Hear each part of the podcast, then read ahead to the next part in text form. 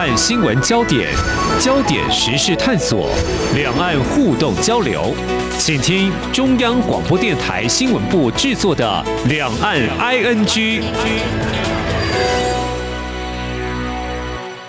听众朋友你好，我是黄丽杰，欢迎收听两岸安居节目，三十分钟一起掌握新闻时事焦点。那么这一两个月来，在节目当中和听众朋友一起关心两岸的疫情。在台湾方面呢，最近一周来确诊人数单日都在一万例以上，似乎还没有达到高峰，可能还会持续攀升。那么就在昨天，就有媒体在疫情记者会中询问最新疫情高峰单日确诊数推估。那么中央流行疫情指挥中心指挥官就是卫生福利部长陈时中，他就表示最新的高推估是单日可能会有二十万例，那么低推估是十万例，即使是中推估，疫情高峰单日新增确诊也可能会来到十五万人。至于在中国大陆方面，我们今天聚焦在上海哦。我们知道上海从三月二十八号进行分区防控之后呢，最近的确诊数好像稍稍下降了。在这一两天有关注到两天确诊人数单日都没有破一万例，但是呢，有没有解封呢？这上海民众等待这一天还要再等多久？官方才会松绑防疫做法？那么民众又怎么样来过拉紧防疫线的这个生活呢？好，我们透过和中央社驻上海记者吴博伟来连线，谈他第一手的采访观察。非常欢迎博伟，你好。丽姐好，各位听众朋友，大家好，我是博伟。好。刚提到台湾的呃确诊数可能还会继续往上攀升，那么相关的防疫做法比较新的是，台湾六到十一岁的学童这 COVID-19 疫苗的施打啊，从五月二号开始陆续在各个县市校园接种了哦。至于这个抗病毒的口服药物，可以降低高风险族群染疫后重症死亡风险。不过目前确诊病患没有办法在急诊、社区诊所跟药局取的，那么指挥中心会扩大药物提供地点，预计会配发到各县市的社区药库跟核心药局，提供确诊者居家照护来使用。整个运作模式呢，渴望会在这周就会上路。这是因应。奥密克戎这是呃轻症跟无症状居多，不过中重症是关注焦点。好，在相关调整防疫做法方面呢，嗯，在前两天五一劳动节，劳工朋友可以放三天年假，还是可以放的，并没有哎不可以去哪去哪。至于中国大陆今年的中国五一连假。也有大概四五天的假期哦。那呃，想请博伟告诉我们，目前在上海是不是还持续进行封控？有没有接获到可能会解封的消息呢？其实关于解封这件事情，我相信呃，整个上海的民众大家应该都是很期盼能够听到有解封的这一天呢。所以其实我们可能从四月下旬开始，就是陆陆续续有听到一些。时间点呢、啊，可能就会有一些放宽的措施，但是呢，这些的呃数字或者这些日期其实都是一个流传，那呃事实上其实都没有发生啊，所以呃现在看起来的话，大家还是觉得说，哎，上海的疫情是在持续的在趋缓，但是可能也是因为上海这次爆发这么大一个疫情之后，我想可能官方或者说整个呃中国政府这边的一些政策，他们即便说接下来可能。呃，数字已经开始看到数字往下走了，但是都不会这样子贸然的大规模的解封，那他可能会采取一些更呃循序渐进的一些方式，比如说像是我们听到的一些呃所谓的呃社会面清零的一些行政区，他们可能会采取一些比较在严格管控下的一呃开放，比如说像是我们有听到像是一些小区、一些社区，他们可能是要以通行证、出入证的方式，民众居民才可以。进出社区，即便说这些行政区，他们可能已经达到所谓社会面清零的这样的一个条件，但是呢，都不会这样子贸然的，就是回到原本正常那样子的一个嗯嗯情形哦。所以其实呃，真的要等到所谓的上海的完全解封，我想可能还要再过一阵子。但是呃，如果依照现在的上海的疫情来看的话，的确是会慢慢的，可能各区各区会这样稍微解封，然后。在有限度的范围里面去移动，比如说像是我跟一些可能上海的台商或者上海这边的一些朋友聊，大家会觉得说，可能接下来会是一个比如说你是在哪个行政区的，你未来可能就是先在这个行政区里面的特定的区里面可以活动，嗯，但你可能要跨区移动，比如说你现在在闵行区，你要到静安区，可能不是那么容易，可能还是需要一些证件之类，但是可能未来的话会这个会慢慢的开放，但是呢，现在大家可能更多人的一些共识，或者说更多人的一些呃想法是说，哎，接下来的开放可能是以行政区，或者说以更小，比如说镇啊、村这样的一个。行政区去做一些开放，那接下来再慢慢把这个开放的范围给扩大，这样子。嗯，就是有条件的移动哦。难怪在前几天，呃，我们的听众朋友也有反映，他们不是在上海，是在安徽。他说：“哇，可以解封，可以出差。”不过他说：“嗯、呃，又担心说，我如果……”出差到哪个地方，这个地方又封城的话 怎么办？就进退两难，就是压力还挺大的哈。嗯，是因为其实最近也听到一些上海的一些朋友，大家也在讲啊，就是哎，即便说接下来可能真的是解封，或者说可以更自由的一些移动，说、嗯、大家其实心里都还是会怕怕，因为其实大家已经被封的有点害怕，很怕说，哎，如果我今天走去哪里，然后发生什么事情，那是不是又再重新再去？嗯，而在经历这样所谓风控的这样的时间，那大家就会其实那种压力对大家来说就会很大。嗯，没有错。你居住的小区的话，现在快筛呀、啊，还有持续在做吗？呃，我们这个礼拜的话，我们是每天做快筛，因为我们的小区是所谓的管控区，就是层级最低的这个风控的一个状况，嗯、所以我们是这个礼拜已经有通知说会做一次的。核酸，但其他天就是自己在家里做快筛这样子。但是其他如果可能，呃，风控层级比较高的一些地区，他们可能会有一个礼拜要做两次到三次的核酸不等这样子。但是基本上来说，所有的人应该是每天都要做快筛的。那这个物资抢的情况目前有没有缓解？之前听你分享速度要快，现在好多了吧？对，因为我觉得物资的问题，可能至少有我自己的。观察，或者说我跟我身边一些朋友交换意见，其实大家觉得说好像没有像呃之前那么的紧张了。就是其实现在虽然说可能在一些电商平台上面，像是什么叮咚买菜啊，或者说美团买菜上面，你要去跟人家抢那个食物，其实还是很难。但是呢，因为现在很多地方都可以团购，那很多的商家其实都慢慢的。恢复正常的营运，当然没有恢复到呃所谓的疫情之前那个样子，但是呢，至少比之前呃疫情比较严峻的时候，基本上没有办法开店、没有办法做生意的这样的一个情况之下，现在其实越来越多的店家其实回到比较正常的一些工作的这样一个情形，那他们就可以提供一些呃食物啊、食材这样子的，所以其实现在反而是嗯，像是我们小区或者说我们周边的一些社区，大家其实是以。呃，更加喜欢做社区团购，而且社区团购的东西其实非常非常的繁多。呃，团购什么肉啊、菜啊，这就算了。嗯、那像是我们昨天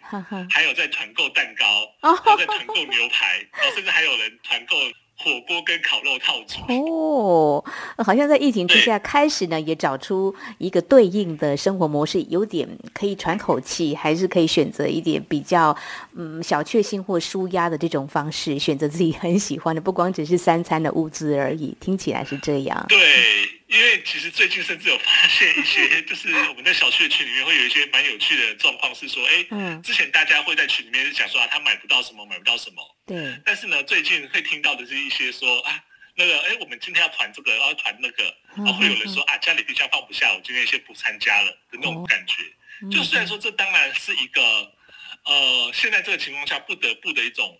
措施啊，那当然，可是我们也会感受到说，哎，其实。包括像是相关的管制或者相关的规定，其实也都有在慢慢的放松。在呃，所谓小区外面这些整个社会上一些经济活动，也的确好像是有在慢慢的嗯恢复，嗯、但是它当然没有恢复到疫情之前那个样子。但是呢，现在至少比疫情刚开始，或者说可能四月上旬到中旬那比较紧张的情形是比较好了一点。嗯、但是我这边也必须要讲的是说，据我所知啊，并不是所有的。社区或者说有地方都是这个样子，因为其实还是有一些的，呃，小区有一些的地方，他们可能还是采取比他们所谓居委会或者他们一些管制措施还是相对比较严格，他们可能没办法像我们这样子会比较容易取得物资，甚至团购很多各式各样吃的食物啊，所以我相信这可能是在接下来整个上海还是必须去面对一个状况，就是说这种物资的分配啊，或者说相关的政策，是不是能够让所有的人至少在这样的情形之下都有稳定的供应的的物资，而不是说只是说，哎，少数可能一些特定的社区有出现特定的这样子的比较呃放宽的这样情形，但是可能还是有一些地方是被采取更严格的呃风控的措施，而没办法取得他们需要的，不管说是吃的食物，或者说一些生活物资。嗯嗯，呃，不过我这样讲，我想应该也有观察到一些相关的讯息哦。那像这种物资比较不容易取得，会显得比较紧张。在上海这边，你所掌握到的或是知道的一些状况，是不是还会有人就是很紧急跟嗯相关单位说，可不可以给我们物资？会有这个情况吗？应该是说这个问题一直都是存在，那只是说有的地方可能因为稍微放宽了，所以民众。可以取得一些物资，他们至少可以解决一些燃眉之急。但是呢，我们也有看到说，像是上海有一些的小区，他们不管说是因为他们居委会的问题，或者说他们的物资供应的不足，甚至说是因为采取更严格的一些风控措施，所以他们没办法取得，甚至连政府配给的一些物资都不见得能够顺利的拿到的时候，其实而在四月底的时候就有。上海一些民众，他们在网络上、在推特上面、在微博上面就做一个串联，嗯，那就是他们叫做所谓的那个砸锅要物资，就晚上在家中的阳台就敲锅子，然后在那边大喊说他们要物资啊，要怎么样？所以那一两天好像据我所知是还蛮多地方有这样子的一个。情况，那甚至就是惊动了一些，就是当地的政府有出来澄清啊，然后说，哎，物资是很正常供应的啊，然后说，哎，这个请大家不要就是被煽动什么之类的。所以我们知道说，即便是现在这样的上海，你在不同的行政区、不同的地方，你面临到的那个情形，其实还是差异蛮大的。所以每个区呢的情况可能还是不一样，官员呢要赶快想。点办法来做一些解决哦，因为毕竟呢，被困在家里头，嗯，要吃饱还是最主要的。这并不是苦中作乐。我记得之前大概一两年前，就全球的这个疫情爆发时候，看到比较温暖人心的，有一些音乐工作者呢，就串联在各个不同国家开启音乐会哈、开启网络。但是这是不一样的，就是希望他们的物资能够充足，才不会有吃不饱的问题。非常谢谢中央社驻。上海记者吴博伟在我们节目的前半阶段跟我们谈谈啊，有关上海疫情。那么严格来说，从二月份开始就有疫情的反弹，确诊数呢已经慢慢缓解了。那么在上海分区封控，目前还没有听到什么时候解封。稍后节目的后半阶段，我们再请博伟来跟我们谈一谈哦，所处的这个上海的现在是这个样子。那么上海的媒体呢，又怎么样来关注？在这一两个月来的上海，我们节目稍回来。今天的新闻就是明天的历史，探索两岸间的焦点时事，尽在《两岸 ING》节目。这里是中央广播电台听众朋友继续收听的节目《两岸 ING》，我们节目持续连线人在上海的中央社驻上海记者吴博伟来关心上海的疫情。好，我们透过博伟来分享你在所住的这个小区目前的防疫的情况，以及从网络上所啊看到相关的一些防疫的焦点。那么最近的上海又是怎么样？官方的媒体大概。主要是有哪些讯息的一些报道呢？对，因为其实我们可以看到这波疫情以来，就是不管说像是可能上海市的这些呃官员啊，甚至其实甚至惊动到了就是中央的官员都非常关注上海的疫情，所以其实我们也看到了上海的这些媒体们其实不都会不断去 promote 或去强调很多的呃上海现在疫情的一些发展或者说一些状况，但是呢，我们看到大多数都还是以官方的论调为主，也就是说，哎，上海媒体不断跟你强调说，呃，所谓的动态清零这件事情，嗯，呃，不要放弃，要持持续的精进。那，呃，动态清零其实是对于中国来说是现在最好的一种，呃，防控的措施。所以，其实我们会一直看到，呃，宣示性的东西在呃上海的媒体里面不断去强调，或不断的去。被 mark 起来，那其实像有些话，其实我我觉得我每天看，其实都已经会背他们这些 slogan 哦。而且呢，其实上海的呃这些，尤其这些官方媒体，他们去做一些宣导的时候，会很快的把一些政府的一些政策或者说政府现在想要做的一些模式，其实很快传达到大家的耳里。比如说像是我们前面讲的，哎，所谓动态清零，或者说后来甚至是，所以开始想到说，哎，上海要做所谓的那个社会面清零的时候，其实这些媒体上面会不断不断看到这些关键字，然后去宣导说，哎，其实这个东西是对现在的防疫是非常非常的重要。会看到说，不管从整个从官方的一些呃政治人物啊，或者说到这些。媒体其实大家会不断去 promote 加强这样的印象，就跟大家呼吁说，呃，这样的模式对于中国来说是好的，这样的模式对现阶段上海防疫来说是好的，请大家必须要配合跟支持哦。所以其实我觉得这是日复一日每天在这样子跟你宣导这样的模式的时候，这个就会变成是一个。哦，我们要说是主流的观念嘛，或者说这是一个所谓的主旋律，大家就知道说，那我们就是要配合，甚至说上海的民知道说，那我们是要配合这样子的模式去做这样子的防疫的一些工作。那像是这种东西，其实会不断的，我觉得可能会接下来是会不断的继续的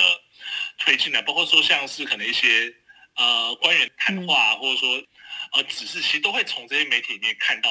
这个官方的政策一下达呢，就是以。主流的媒体的一般官媒的话呢，就是来配合宣达。但是如果相对在台湾的话，我们也有一些防疫指引。不过每天下午的这个中央流行疫情指挥中心的记者会呢，很多的媒体都会有不同的提问，甚至质疑和挑战目前的一些政策，就在台湾比较不一样的哈。那接下来呢，其实我们要谈这个，真的要看官方他到底有什么样的决策，就是这个复工的指引哦。上次在节目当中，有谈到上海市经济和信息化委员会在四月中已经发布了工业企业复工复产的疫情防控指引，最近好像要核准第二批了哦。到底有哪些的产业可以开始复工？呃，对，因为其实我们看到了上海，它这一次的所谓的那个复工的这个白名单里面，其实已经公布了两批了嘛。目前我们大概知道的是说，哎，这两批企业名单里面，其实大概有将近一千九百家的企业是在名单上面，大概一千八百多家这样子。嗯，也就是说，这些的企业其实都可以陆续的复工，但是他们的复工其实都还是有一些但书，就是说他们是要在一个比较啊所谓闭环管理的一个情况之下去复工，那避免说你这个工厂里面这些功能跟所以社会面去流动去接触，所以其实很多人是进到了。工厂之后呢，你就不能再离开工厂，你就必须要住在工厂里面。所以他们现在的复产复工其实比较多，尤其像是制造业来说是这个样子。那我们可以看到是说，像是最近的可能第二批的这样子的复工名单里面，比如说像是华为啦，或紫光的呃子公司，其实都在这个名单里面哦。嗯，所以你就会知道说，哎，可能日中国对于这样的企业其实更加的重视，认为说在整个。呃，产业复工的情况之下，像这种半导体啊，或这种科技型的产业，它是必须要先复工的，不然的话会对于整个中国的经济造成一定的影响。当然，我们已经知道，已经对中国的经济造成影响，所以现在必须要呃加紧这个脚步，让这些可能呃比较类似火车头，或者说这种比较很引领的这些产业去做一些复工哦。所以，那我们其实也看到说，这一次的第二批复工里面呢，其实有在去加强的所谓的。汽车工业或者汽车链上面一些相关的产业的一些复工，那这主要也是因为其实那时候第一波复工之后，其实有很多的，尤其像那种汽车产业的去反映说，哎，他们只有他们自己一家工厂复工没有用啊，因为他们上游跟下游都没有复工，他们拿不到原材料，他们造好的东西也送不到下一个地方去做，那这样的话，只有我在整个产业链上面只有我一家工厂，或者是我一两家工厂。复工的话，那对于整个产业链来说是根本没有用的。所以在第二波的名单里面，我们也看到是说，哎，有在更多的这些所谓的呃汽车上下游产业链的这些企业工厂会有陆续复工这样的情形。但是他们就算陆续复工，其实就会跟我刚刚讲的一样，都还是采取一个比较严格或者说比较呃风控的方式去做这样的一些管控。所以其实。到底整体来说，在整个运作或整个正式复工之后，这样的状况会不会呃达到说之前大家想象那个样子，能够让整个产业链的状况变得比较好呢？我觉得其实还是要再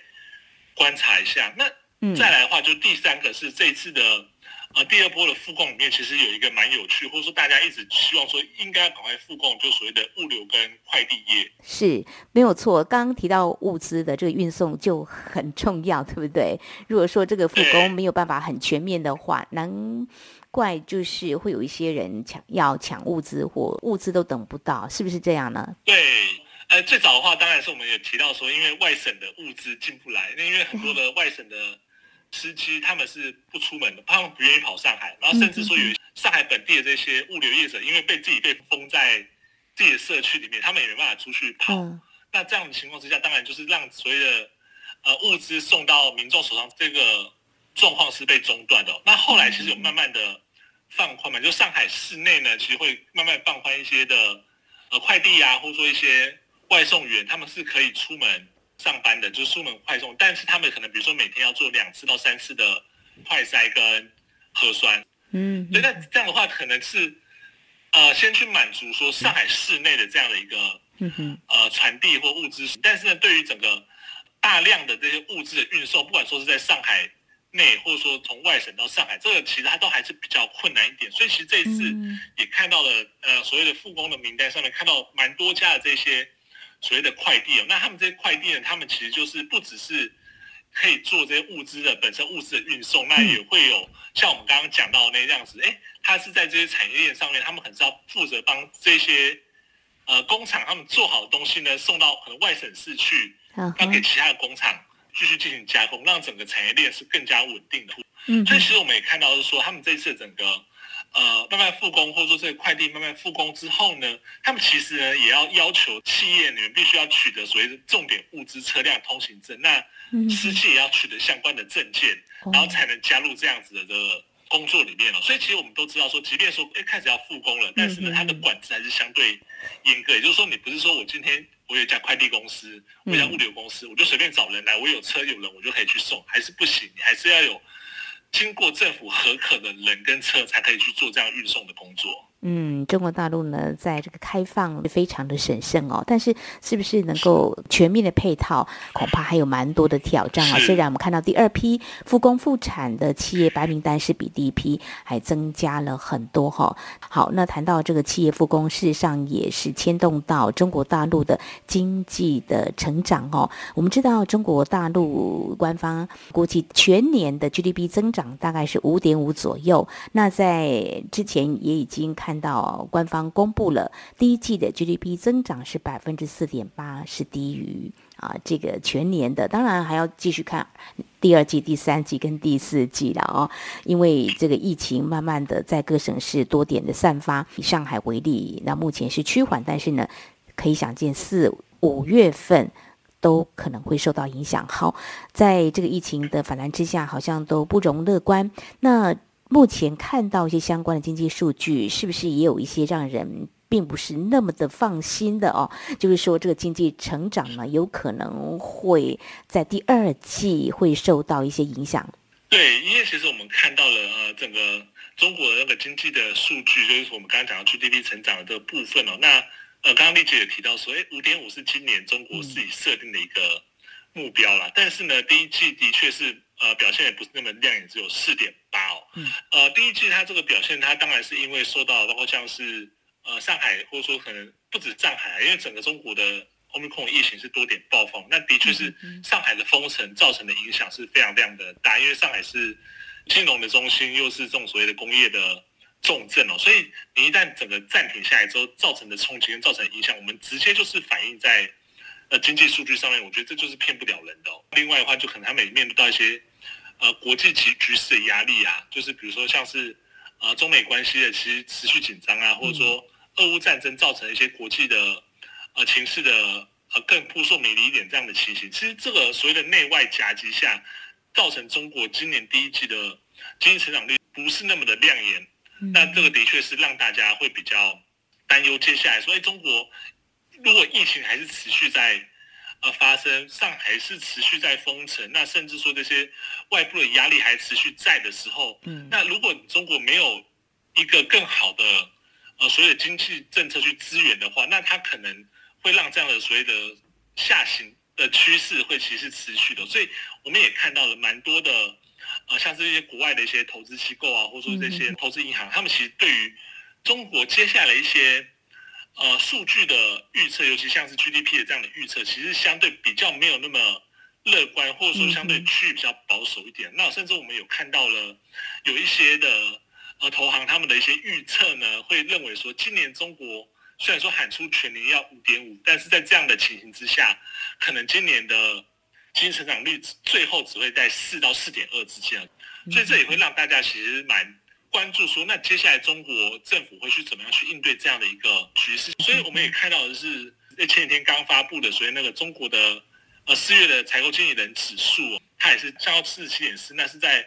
荣枯线以下，那也这也是睽违两年来的新低，就可以知道说这次的疫情。呃，对于整个中国来说的那个影响是非常非常的大的哦。嗯嗯。所以呢，后续我们也可以看到是说，不管说是官方的宣示啦，或者说像是一些政策的呃公布，都很明显想要去呃挽救这样子的呃经济下行的一个态势哦。包括像是呃习近平有宣布说，哎，要加强所谓的呃基础建设啊，然后投入财政。的这方式去呃这样子稳定一些经济，那甚至像是因为我们知道说经济一旦不好，接下来可能就会发生大规模所谓的失业潮嘛。对。所以其实像李克强在呃四月底的时候也有提到，是说哎呃重视就业啊，然后甚至要提出就是说一些政策去稳定就业，然后保持所谓的就业是在经济运行的那种就是正常的的情形，而不会因为疫情而就大规模的嗯嗯的衰退这样一个情形哦。此外呢，其实有看到说，有的地方就开始发所谓的消费券，哦、就是像是我们看到深圳啊、宁波，其实就有发放一些消费券，那鼓励大家去消费，那透过内需这样去刺激经济。嗯、因为像这些城市，比如说像是深圳之前也封过城嘛，但是后来他们现在通过这样的方法去刺激整个经济走势，那也会希望说让整个经济表现更活络起来。包括像是其实也有人在讲说，哎，最近对于房地产的一些管控是也是在放松了，因为我们都会说房地产是所谓的经济的火车头嘛，所以原本去年对于房地产的呃监管是相对更加的严格，但是今年也是看到一些呃讯息或者说一些政策，其实对于房地产不管说是融资啊，或者说呃销售上面，其实有一些的政策性的放宽，你就会知道说，其实中国政府不断在想办法要去。通过这样政策支持的方式去让这样子的经济更加的稳固跟稳定哦，但是呢，实际上这些政策它到底有没有办法那么快的恢复到，或是反映在这些经济数据上面呢？其实我觉得大家都还是相对是比较处于一个比较保守的一个观点，就是说它当然一定会有一些。短期之间的影响，但它能不能是一个长期的这个状况？尤其是说，像是中国现在都还是采取这样所谓的动态清零的方式，你一旦有疫情之后，你可能就要采取比较严格的风控的一些措施，呃，甚至我们说所谓的封城的这样一个措施的时候，那你对于整个企业的经营、整个经济活动，它是造成非常非常大的冲击。而且我们也知道说，即便你封城结束之后，你要经济活动要恢复到。封城之前回复到疫情之前，那都是非常非常不容易，那都还是需要很长一段时间哦。所以，即便说我们现在可能从四月下旬看到中国开始投入很多的这些经济资源的政策，但是这些政策在面对到这些还是相对更加严格的呃封控措施之下，它的呃能够真正发挥或能够真正影响的力道到底有多少，以及说会不会因为下一次哪里又发生疫情之后，这个政策又会受到一些影响。我觉得这都是还是要持续去观察的。没有错，这也是外界一直在讨论，民众也一直在问的，就是说动态清零到底要维持到什么时候？因为牵动层面真的是很广。我想这些看起来目前啊一些经济下行的数据，官员应该是放在心里，也真的是啊、非常的忧心，才会提出很多振兴经济的政策，包括促进内需、发这个消费券，台湾也有这振兴券，不过已经告一段落了啊。好，毕竟中国大陆是全球第二。二大经济体，那么相关的产业供应链影响呢，相当的广泛哦，所以不仅是中国大陆官员担心，特别是下半年的时候是习近平的第三任哦，啊、这个政府也要换届了啊，数字不太好看，我想呢，这个我们也可想而知，也会有一定程度的影响哦。好，所以我们在今天关注中国大陆，特别是聚焦上海的防疫，看到相关的一些经济数据呢，可能下修。的迹象显现的哦，这个动态清零防疫政策好像会再持续，所以这个经济产业受创程度，嗯，有可能会加深啊。非常谢谢中央社驻上海记者吴博伟带来你第一手的采访观察，谢谢博伟，谢谢，谢谢丽姐，谢谢各位听众朋友。好，以上就是今天两岸 ING 节目，非常感谢听众朋友您的收听，王丽杰祝福您，我们下次同一时间空中再会。